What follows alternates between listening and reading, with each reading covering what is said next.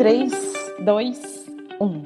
Olá, eu sou a Priscila Tudela, da Consultoria Educacional da Engenhoteca, e começa agora mais um EngenhoCast, o seu canal educacional de informações, curiosidades e descobertas.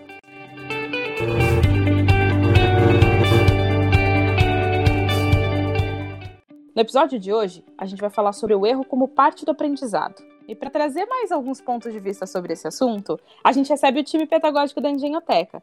A gente está falando com a Tatiana. Olá, tudo bem, Pri? Tudo bem. Com o professor Clayton. Olá, tudo bem, Priscila? Tudo. Professora Laura. Oi, oi, pessoal. Professor Júlio. Oi, Pri, tudo bem? Tudo. E o nosso Davidson. Tudo bem, Davidson? Certo, tudo beleza. Legal. Bom, Gente, queria saber de vocês. Como é, o que, que é o erro como parte do aprendizado? Como é que a gente contextualiza isso? Bom, uma das primeiras coisas que eu acho que a gente tem que pensar em relação, quando a gente fala do erro como forma de aprendizagem, é que pela nossa sociedade o erro é visto como uma coisa negativa, né? Se a gente pensar em sociedade, ele é sempre colocado como algo que eu nunca quero passar. Então, eu nunca quero errar. A criança, de uma maneira geral, ela sempre, por conta da sociedade, ela se coloca como alguém que não pode errar, que ela sempre tem que fazer as coisas todas direitinho. Então, nesse ponto, eu acho que é uma coisa que na escola é, a gente tem a possibilidade, por meio do professor, de mudar esse pensamento.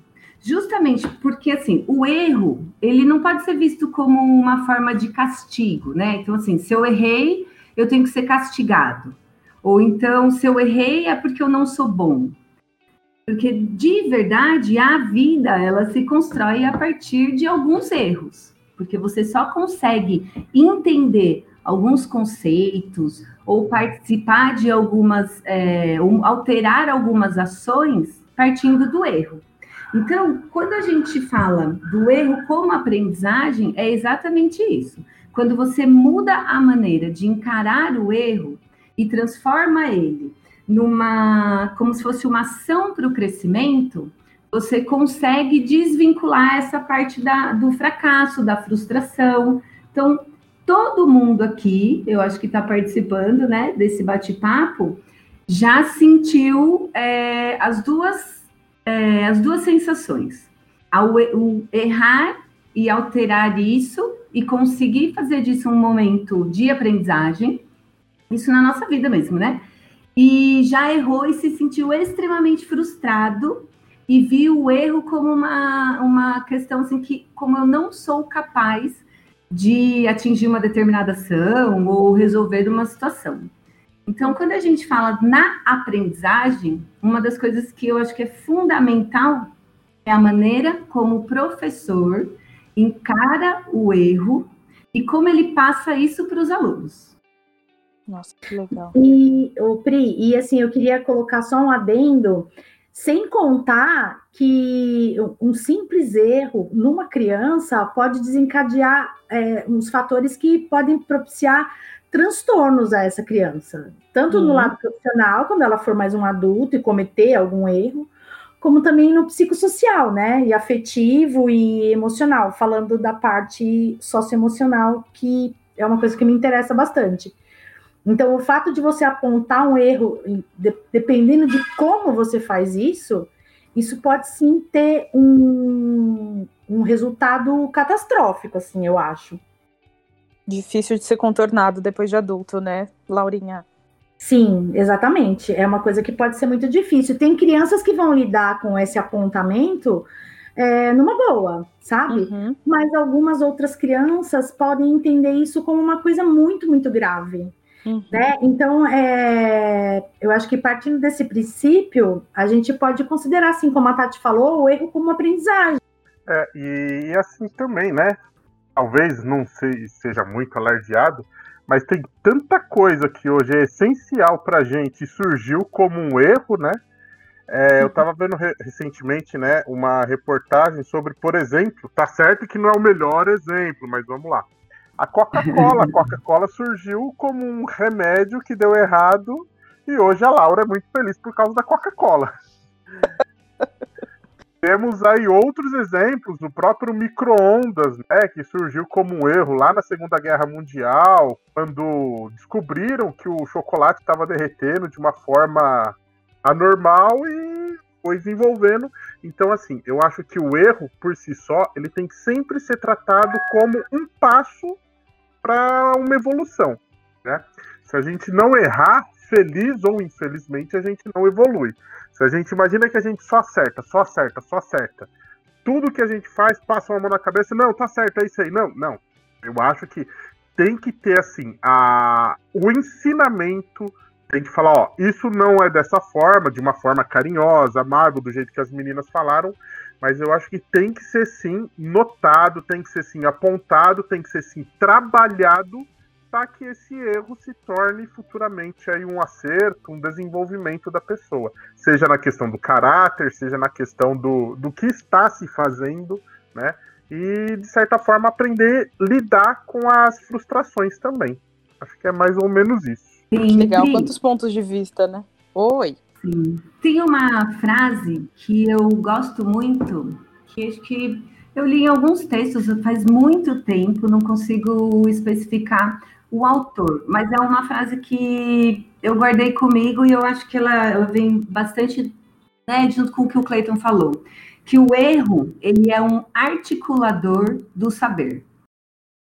Por que isso, né? Quando você vê o erro desta maneira, como o Clayton falou, que é um processo para você poder é, reconhecer porque assim, a gente aprende a partir do erro, mas depende se você encara o erro como um trampolim ou um articulador para que você possa chegar ao final, que é um acerto, né? Então, eu acho que partindo do que a Laura também colocou, essa questão de quem vai trazer a maneira como o aluno encara o erro tem muito a ver com como o professor vai colocar é, esse erro.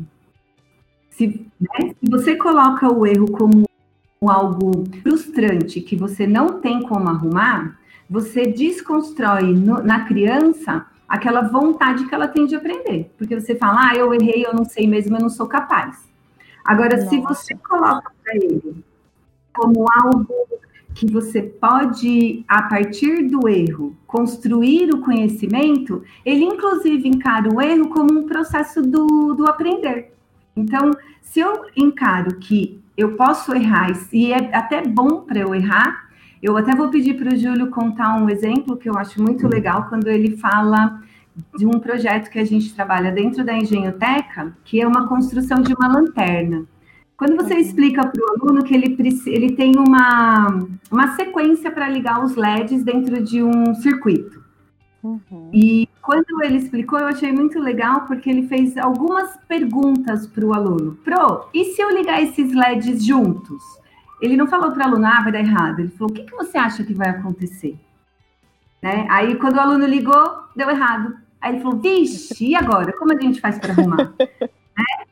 Então, quando o Júlio fez isso, eu acho que esse é um exemplo muito é, real do que acontece na escola. Ah, eu errei. Então, se você dentro de uma postura fala, vixe, errou, agora não tem mais o que fazer, como que você conseguiu errar? Era tão simples. A criança entra no casulo, né? E vai falar, ah, eu não vou falar mais nada.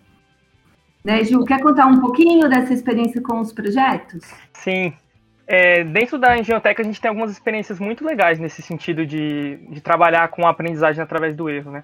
Porque a gente sempre trabalha no, no período pós-aula, né? Então, estou falando da parte do curso extracurricular, né? Então, o aluno, geralmente, ele vem do, do, do curricular para a gente, ele sobe para a aula da Engenhoteca e ele chega ali com uma mentalidade mais tradicional, de que ele não pode errar, de que ele tem que fazer tudo certinho, de que ele tem que sentar um atrás do outro, e quando ele chega na Engenhoteca, ele já fica um pouco perdido, né? Porque ele não tem uma cadeira para ele sentar um atrás do outro, ele, ele já percebe que ali tem uma quebra de, de. Como que eu posso dizer? Não sei se a palavra certa seria um paradigma, seria uma, uma quebra de um padrão que ele tem, né?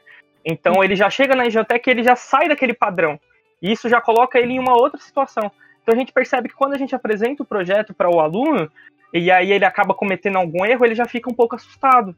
Ele fala, pro, eu quebrei essa pecinha, ou pro, essa peça não encaixa. E a gente sempre vai tratando dessa forma que a Tati falou, né? Mas como que a gente pode fazer para essa, essa peça encaixar, né?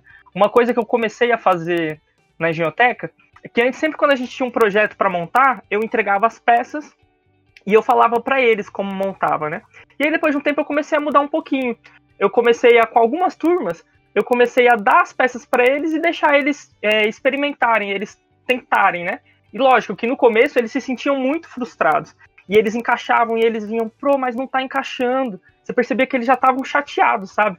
Mas aí você começava a perceber essa mudança neles. Quando eles conseguiam fazer o encaixe e você mostrava para ele, olha, você conseguiu.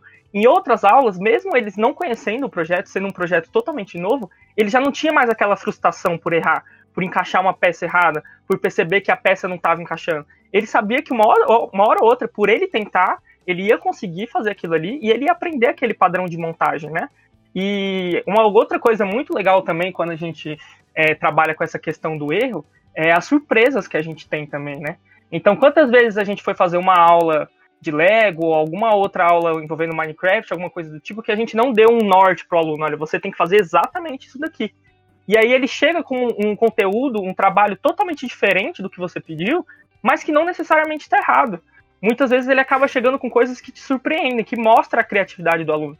Então tem esse ponto também. Quando você começa a trabalhar com o um aluno com uma forma meio que binária, como se só existisse uma resposta certa, como se só existisse um caminho, você está podando, ao meu ver, um pouco a criatividade dele também. Entendi. Bom, então você deu vários bons exemplos, né, Júlio? Primeiro é a quebra desse espaço onde é um espaço onde tecnicamente ele não pode errar com uma certa frequência, que é o ambiente escolar. Aí ele vai para a engenhoteca e, poxa, aqui é um ambiente diferente. E você acolhe isso de uma forma diferente do que ele está acostumado. que mais que a gente precisa ter, né? Imaginando que eu sou um professor e não tenho esse espaço positivo, além dessas duas coisas que eu posso fazer, que mais você sugere? Eu acho que o mais importante nisso é sempre a visão humana que você tem que ter é, sobre a criança, né? É muito uhum. sobre aquilo que a Lau e o, e, o, e o Clayton começaram a falar logo no comecinho do podcast. É, hoje, quando a gente chega no mercado de trabalho, quando a gente começa a lidar com outras pessoas no mercado de trabalho, a gente vê que tem muitas pessoas que elas não sabem errar, que elas não estão acostumadas a errar, que elas se frustram. Então, muito provavelmente essas pessoas não tiveram essa experiência quando elas eram crianças, elas não tiveram essa oportunidade. O erro com elas foi tratado como algo que é, não, não era produtivo para ela, o erro era uma falha, né?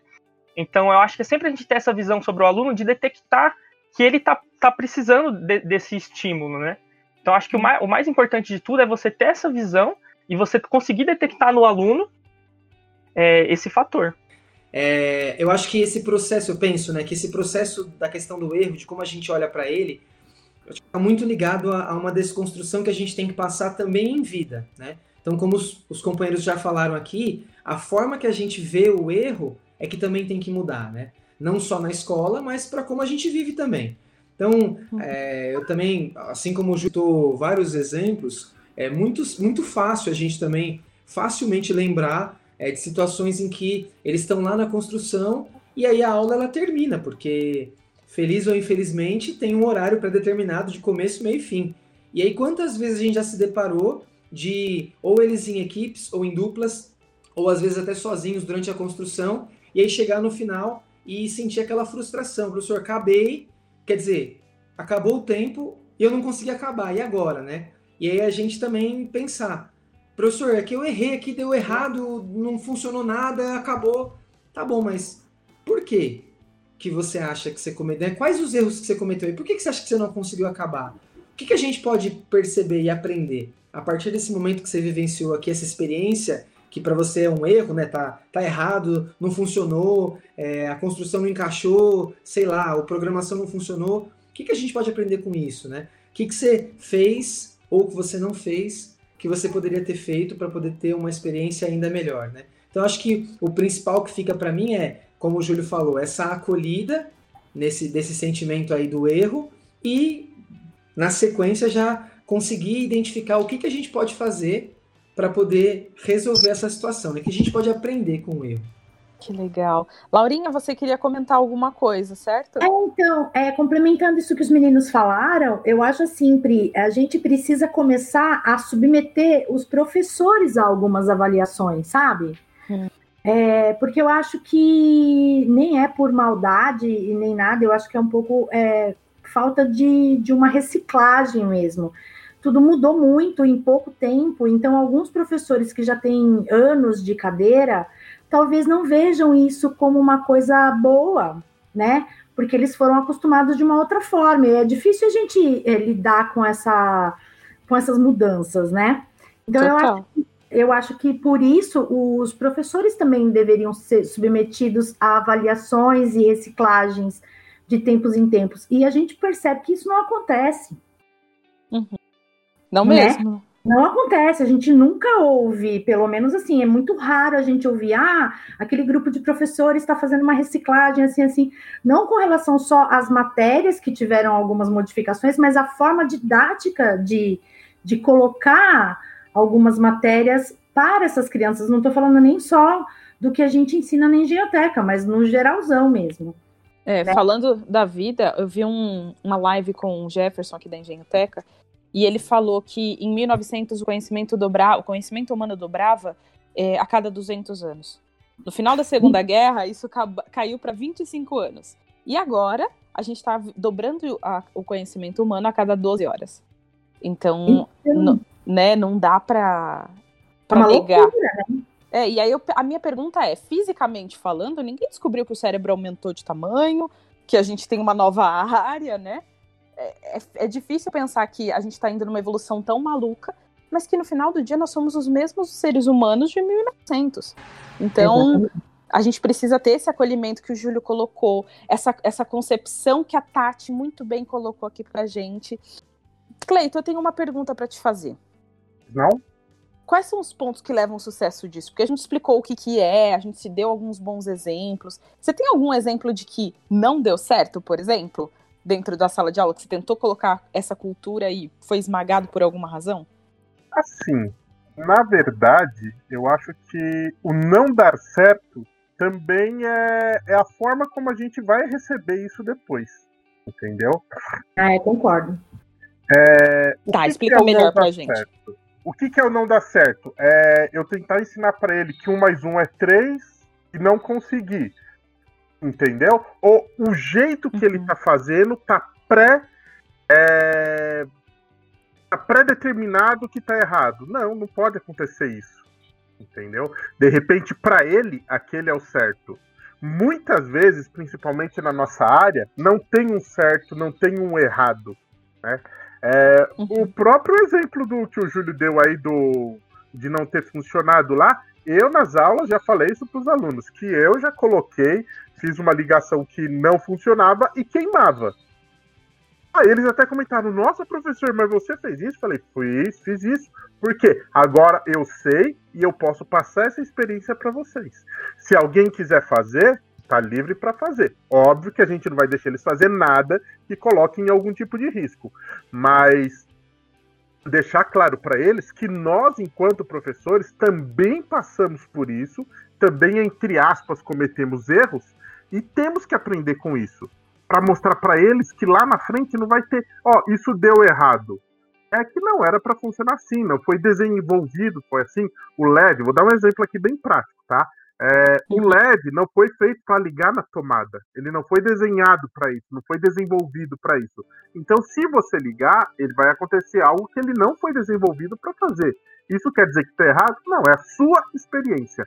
Eu acho que o válido é mostrar para os alunos que tudo pode ser uma experiência. Algumas experiências podem ser mais traumatizantes e essas a gente tenta evitar que eles tenham que passar é, e outras a gente, por mais. Não, vamos deixar ele. Quer pôr a mão na lâmpada acesa? Pode pôr, vai queimar. Não, tô brincando, não pode fazer isso. é, Ouvi uma mãe gritando aqui no fundo, viu, Cleiton? É, não, não pode, não pode deixar, não. Só complementando. Mas vai chegar uma hora que ele pode querer pôr, vamos fazer o quê, né?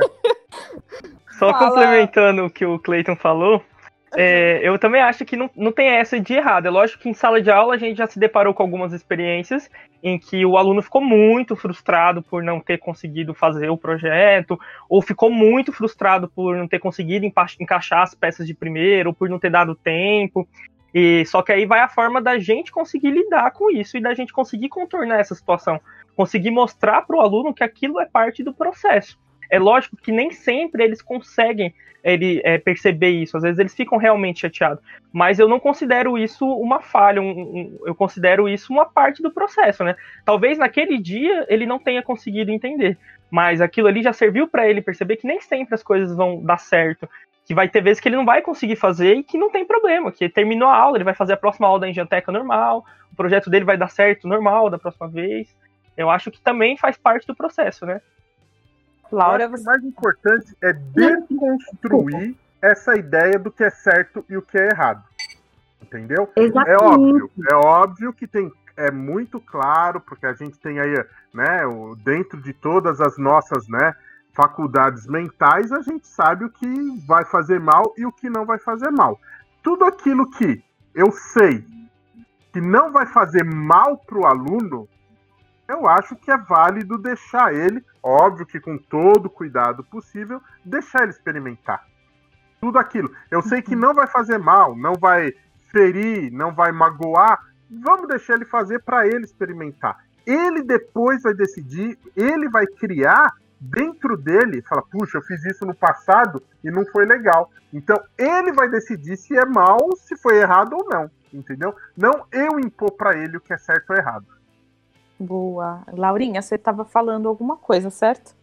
Sim, é, aí eu volto a, a, a, é, trocar os lados, né? Eu volto a falar do professor. É, eu acho que é necessário que o professor tenha a habilidade, veja bem, é uma habilidade que ele vai ter na vida, inclusive, não só como professor, mas ele precisa ter a habilidade é, de perceber que aquela criança ela, ela é considerada uma criança competente desde que ela tenha algumas habilidades também, que, por exemplo, é ponderar, apreciar, avaliar uma situação, julgar e depois conseguir olhar por ângulos diferentes e encontrar uma solução, entendeu? Entendi. A gente precisa acreditar que o aluno ele é capaz, para começo de conversa, eu acho. Legal. Acho que a Tati tem alguma coisa para acrescentar aqui nesse Sim. papo. Puxando um pouquinho, Lau, puxando um pouquinho o seu gancho, eu concordo muito com essa questão, até porque o professor, principalmente na criança, naquela idade, educação infantil e anos iniciais do fundamental, é, o professor ele provoca várias é, reações no aluno, né? Então, ele pode provocar, um, ele pode gerar um prazer pelo conhecimento, como ele pode gerar uma frustração no aluno e o aluno deixa de produzir ou de ir atrás dessa questão da aprendizagem. E por que que isso é muito importante? Porque eu acho que o foco da, aí eu volto lá no que a Pri falou, da questão de, de o mesmo praticamente o, o mesmo, como fala, a parte genética, né? A gente é o mesmo. O que vem mudando com isso? As construções sociais, tanto as relações quanto as construções de conhecimento. É, na época que eu estava, que faz um pouquinho de tempo, que eu estava na educação infantil, a gente não tinha muita abertura com os professores por isso que se a gente pensar que o Paulo Freire ele cita muito essa questão, que o professor ele não é detentor do conhecimento, né? Só que ele gera gente, ele gera o conhecimento, ele não detém. Só que na época, por exemplo, dos meus pais, mesmo na minha época de educação infantil, a gente tinha o professor como mestre. Então era o mestre dos saberes. Então ele que estava certo sempre. A gente ficava até com medo de errar porque, vixe, se o professor souber que eu estou errando, nossa, ele, ou ele vai me tirar da sala, né? Então, eu acho que essa virada de chave, ela vem acontecendo há bastante tempo, né? Eu colocaria que os professores, eles já estão caminhando para essa questão de colocar o erro como parte do aprendizado. Eu acho que a gente vê isso, não é como 30 anos atrás, hoje já tem essa construção dentro de algumas metodologias, inclusive o Júlio comentou isso bastante, que dentro da engenhoteca a gente é, preza muito por essa questão de colocar o erro dentro da construção do saber. E não é só o erro individual, a gente pode aprender com o erro individual, que eu acho que isso é bastante legal, quando você, o professor constrói um momento ele e o aluno faz parte dessa construção. Então ele erra, mas ele nem encara aquilo como erro. Ele encara como ah, foi uma tentativa que não deu muito certo. Então eu vou tentar de novo. E tem a questão também do erro coletivo que a gente costuma falar, que você aprende olhando o outro. Então, ixi, meu amiguinho não conseguiu executar aquela tarefa. Ah, porque ele fez desse jeito. Ah, então daquele jeito eu já sei que não é legal. Vou tentar de outro. Mas isso, ele, essa atmosfera dentro da sala de aula, ela é totalmente construída pelos professores.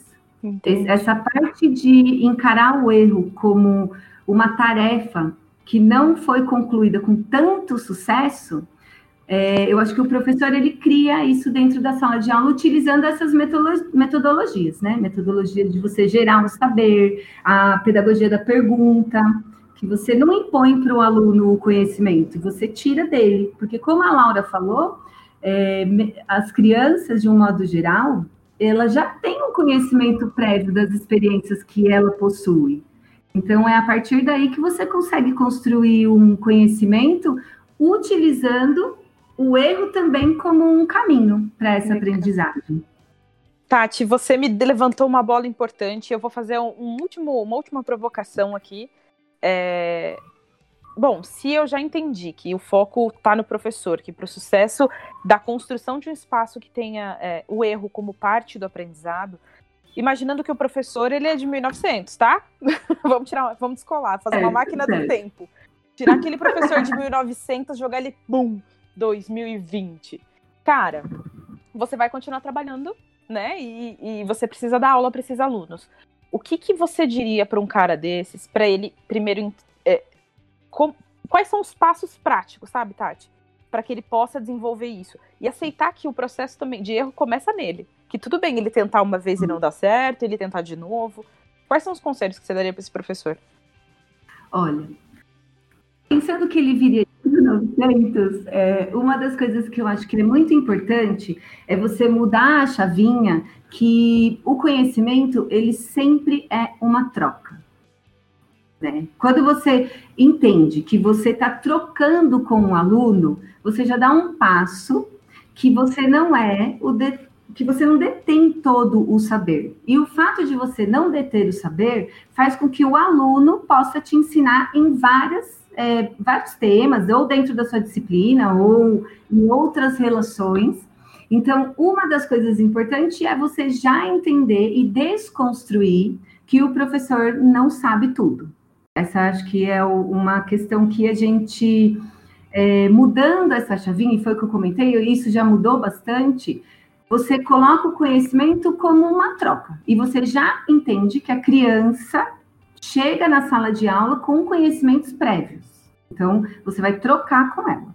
A outra questão é você tirar a, a palavra erro da caixinha da frustração. Porque geralmente a gente, principalmente atualmente na nossa sociedade, a gente precisa ter sempre sucesso. Isso é cobrado o tempo inteiro. Que você seja uma ótima cuidadora de casa, que você seja uma ótima comunicadora, que você seja uma ótima professora em, com todos os seus alunos, que você dê conta do planejamento, dos diários, do plano de aula, de ideias inovadoras, criar é, é, aulas dinâmicas. Então, quando você coloca que na verdade as pessoas de um modo geral elas não são boas em tudo e que em alguma área você vai precisar de uma ajuda e que em algumas áreas você vai sim cometer alguns erros para entender e depois consertar e aí sim você continuar caminhando para conhecer as coisas ou para aprender outras. Então, duas dicas que, na minha opinião, seriam super importantes. Você tirar o erro da caixinha da frustração, que errar faz parte do processo da vida.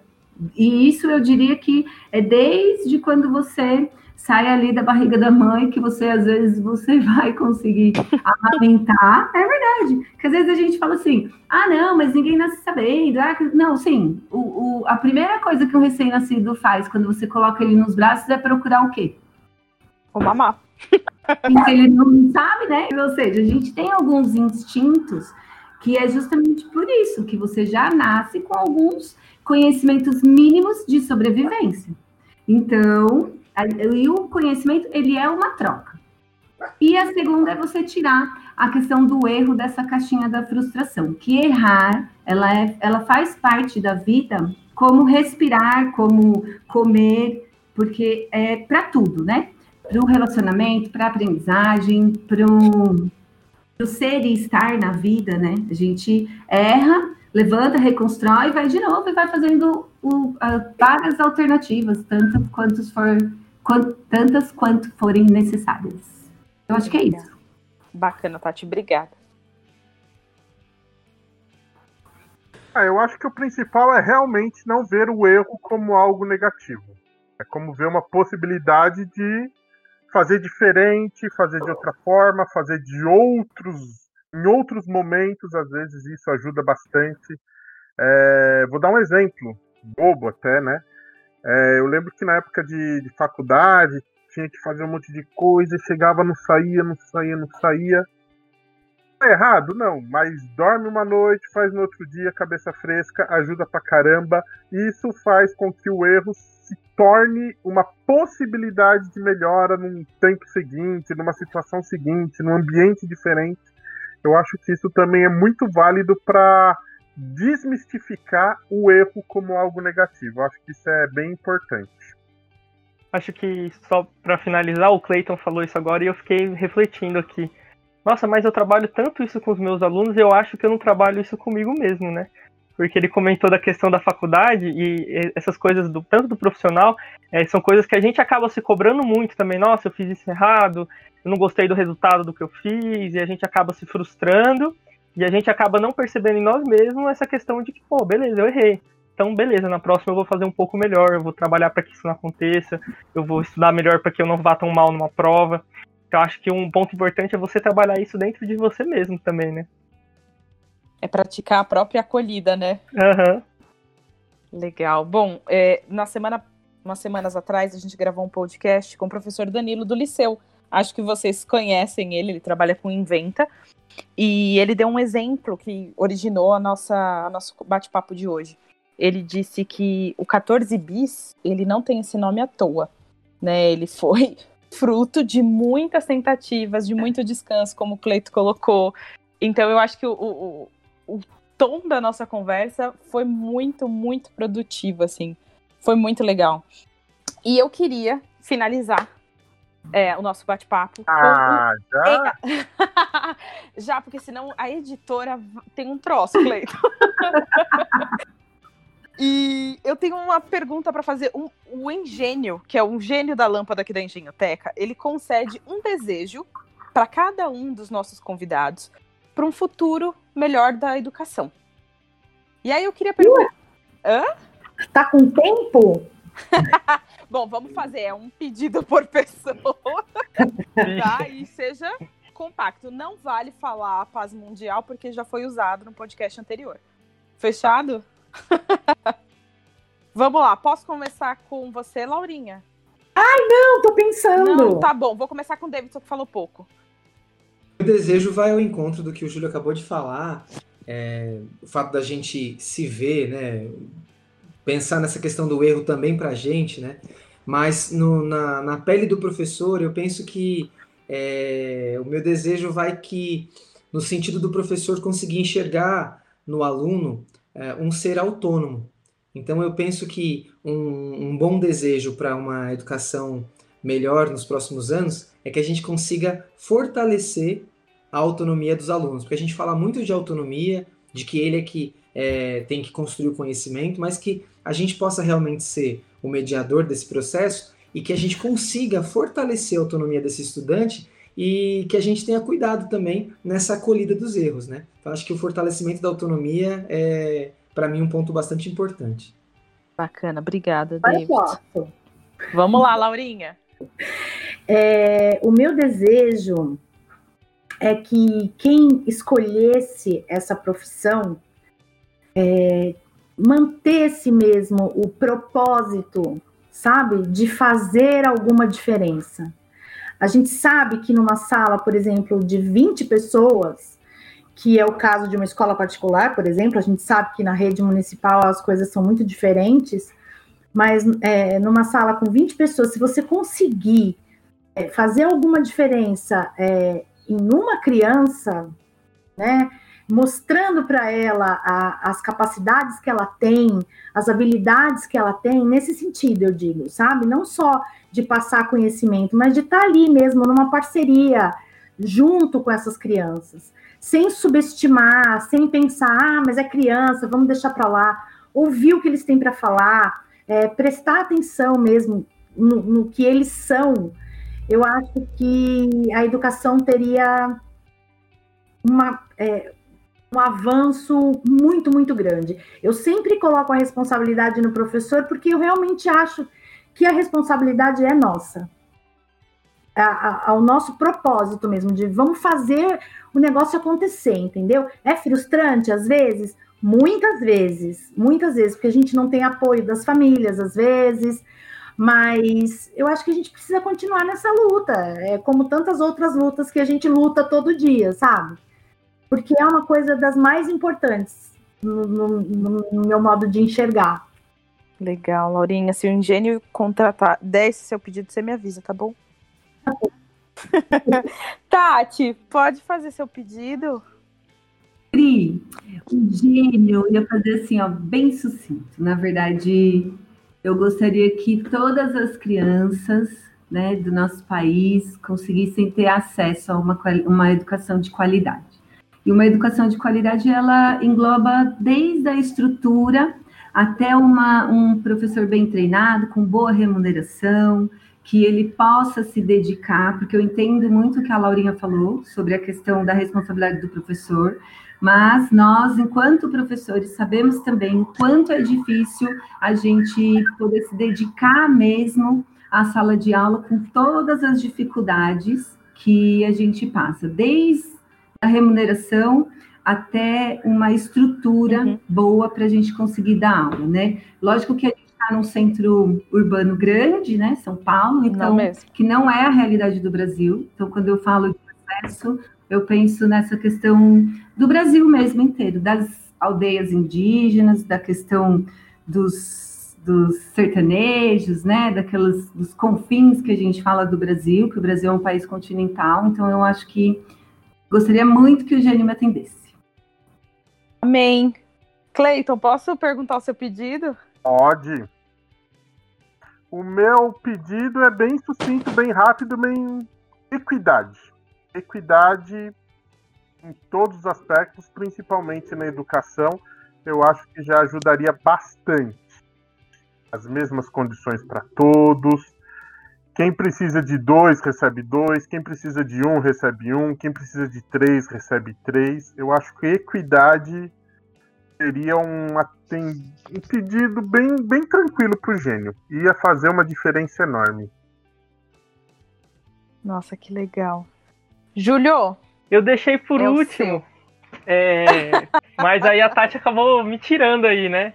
O que eu ia falar, eu deixei Não. por último porque deixei por último porque eu ia falar, nossa, é tudo muito bonito. O meu único desejo é que tudo isso chegue a todos os cantos do Brasil e do mundo, né? É, tudo que uhum. o, o Cleiton pediu, tudo que a Laura pediu, tudo que a Tati pediu, a Tati se adiantou e já pediu isso, isso mostra o quanto a gente é igual, né? Pensamos parecidos. Tá alinhado, né? O quanto somos é. alinhados e pensamos parecidos. É, mas já que ela fez o, esse pedido, eu vou fazer um outro pedido para que o gênio ilumine a mente de todos de todo, toda a população do Brasil, toda a população do mundo, para que essas pessoas escolham pessoas que representem elas e que priorizem a educação.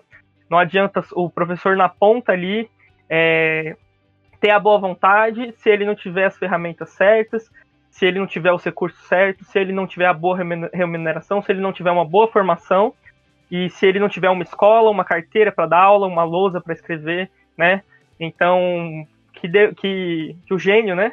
ilumine a mente das pessoas que escolhem os nossos governantes e que ilumine elas para escolher pessoas que priorizem a educação e que priorizem atender a todos. Muito legal. Isso mostra quanto o time está alinhado, né, gente?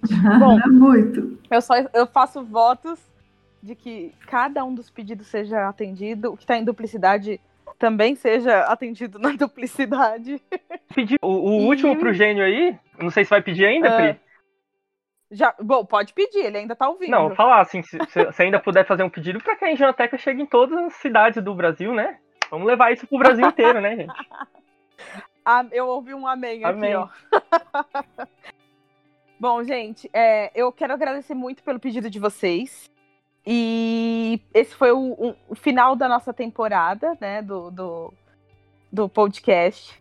E foi escolhido a dedo para que vocês participassem, para que a gente pudesse ter a relação de grandiosidade que foi esse projeto e quão grande é o nosso time pedagógico, como cada professor ele, ele tem uma visão importante sobre a educação. Então eu queria de verdade agradecer a vocês e falar que o podcast da Engenhoteca ele fica aqui. Essa, essa temporada termina aqui, mas a gente retorna em breve com um novo tema, com novos convidados e com tudo mais. Fique ligado nas redes sociais. Gostou? Curte, compartilha e procura a gente nos canais de atendimento. Até o próximo. Tchau, tchau.